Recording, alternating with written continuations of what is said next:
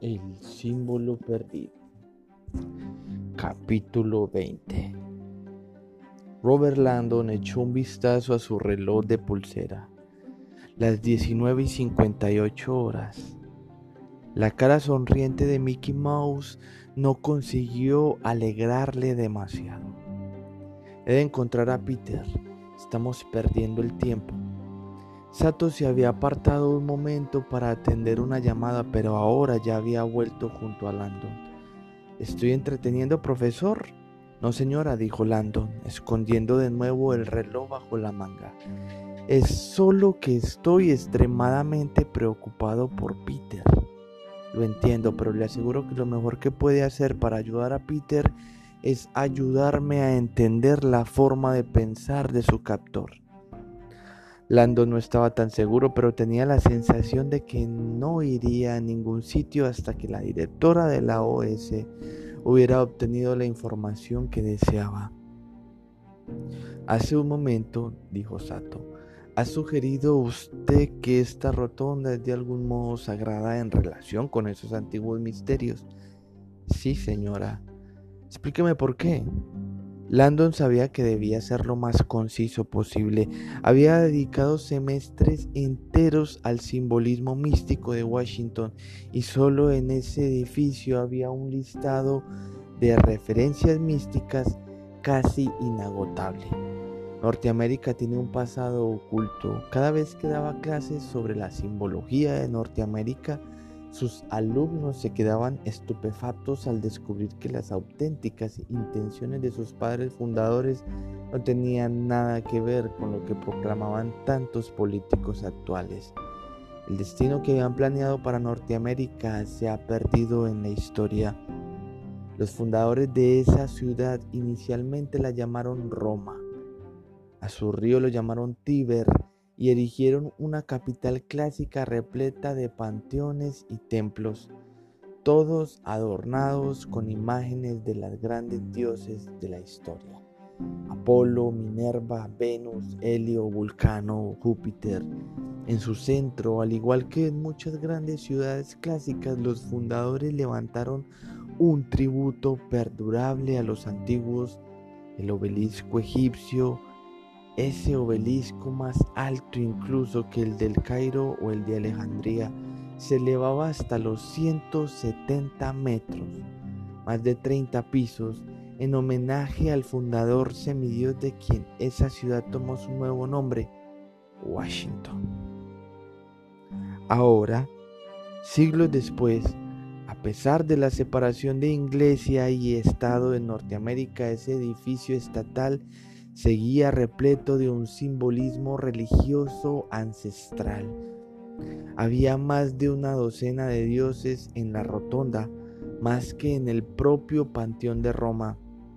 Aunque claro está, el Panteón romano había sido convertido al cristianismo en el año 609. Nunca había sido sucedido y no había pasado lo mismo con este otro panteón. Los vestigios de su verdadera historia seguían siendo evidentes a simple vista. Como quizás sepa, explicó Landon, esta rotonda fue diseñada como tributo a uno de los santuarios romanos más venerados, el templo de Vesta, el de las vírgenes vestales. Sato no parecía convencida de que las virginales guardianas romanas de la llamada y de la llama tuvieran nada que ver con el edificio del Capitolio. El templo de Vesta en Roma, prosiguió Landon, era circular y en el suelo había una abertura a través de la cual una hermandad de vírgenes se encargaba de mantener encendida la llamada llama del sagrado fuego. Sato se encogió de hombros. La rotonda es circular, pero no veo ninguna abertura en el suelo. No, ya no, pero durante muchos años en el centro de esta sala había una gran abertura precisamente donde ahora está la mano de Peter. Landon señaló el suelo. De hecho, todavía se pueden ver las marcas de la reja que impedía que la gente cayera dentro. ¿Cómo? inquirió Satos mientras escudriñaba el suelo. Nunca había oído eso. Parece que tiene razón. Anderson señaló el círculo de pequeñas piezas metálicas visibles allí donde antes habían estado los postes. Las había visto antes, pero no tenía ni idea de lo que eran. No es usted el único, pensó Landon, imaginando los miles de personas, entre ellas famosos legisladores, que cada día cruzaban la sala sin tener ni idea de que antaño se habrían precipitado a la cripta del Capitolio que estaba en el nivel inmediatamente inferior al suelo de la rotonda. En un momento dado les siguió explicando Landon. Decidieron cubrir el agujero del suelo, pero durante un tiempo quienes visitaban la rotonda podían contemplar el fuego que ardía dentro. Sato se volvió fuego en la rotonda del Capitolio más bien una antorcha grande en realidad, una llama eterna que ardía en la cripta que hay debajo. Era visible a través del agujero lo que convertía esta sala en un moderno templo de Vesta.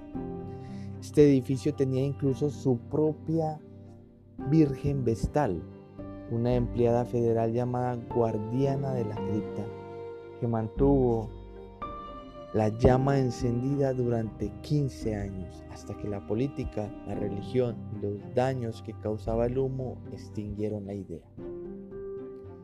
Tanto Anderson como Sato parecían sorprendidos. Hoy en día el único recordatorio de la llama que antaño había ardido entre la era la estrella de cuatro puntas que había incrustada en la cripta subterránea un símbolo de la llama eterna de Norteamérica que tiempo atrás había iluminado los cuatro rincones del nuevo mundo. Entonces, profesor, dijo Sato, en su opinión al hombre que ha dejado aquí la mano de Peter sabe todo eso. Está claro que sí, y mucho más. Esta sala está llena de símbolos que reflejan la creencia en los antiguos misterios, una sabiduría secreta, dijo Sato con algo más que leve sarcasmo en su tono de voz, conocimientos que permiten adquirir al ser humano poderes divinos. Sí, señora. Eso no encaja demasiado con los principios cristianos de este país. Eso parece, pero es cierto. A esta transformación del hombre en Dios se le llama apoteosis. Tanto si lo ha advertido como si no. Ese tema, la transformación del hombre en Dios, es el elemento central del simbolismo de esta rotonda. ¿Apoteosis? Anderson se volvió sobresaltado. La palabra le sonaba. Si Anderson trabaja aquí, ¿Sabe a qué me refiero? La palabra apoteosis significa literalmente transformación divina, la del hombre que se convierte en Dios. Proviene del griego antiguo apo, convertirse, y teos, Dios. Anderson estaba asombrado. Apoteosis significa convertirse en Dios. No tenía ni idea. ¿Qué me estoy perdiendo? inquirió Sato. Señora, le explicó Landon, la pintura más grande de este edificio se llama la apoteosis de Washington y en ella se representa claramente la transformación de George Washington en un dios. Sato no parecía demasiado convencida, nunca ha visto nada parecido. En realidad estoy seguro de que sí. Landon levantó el dedo índice y señaló el techo. La tiene sobre su cabeza.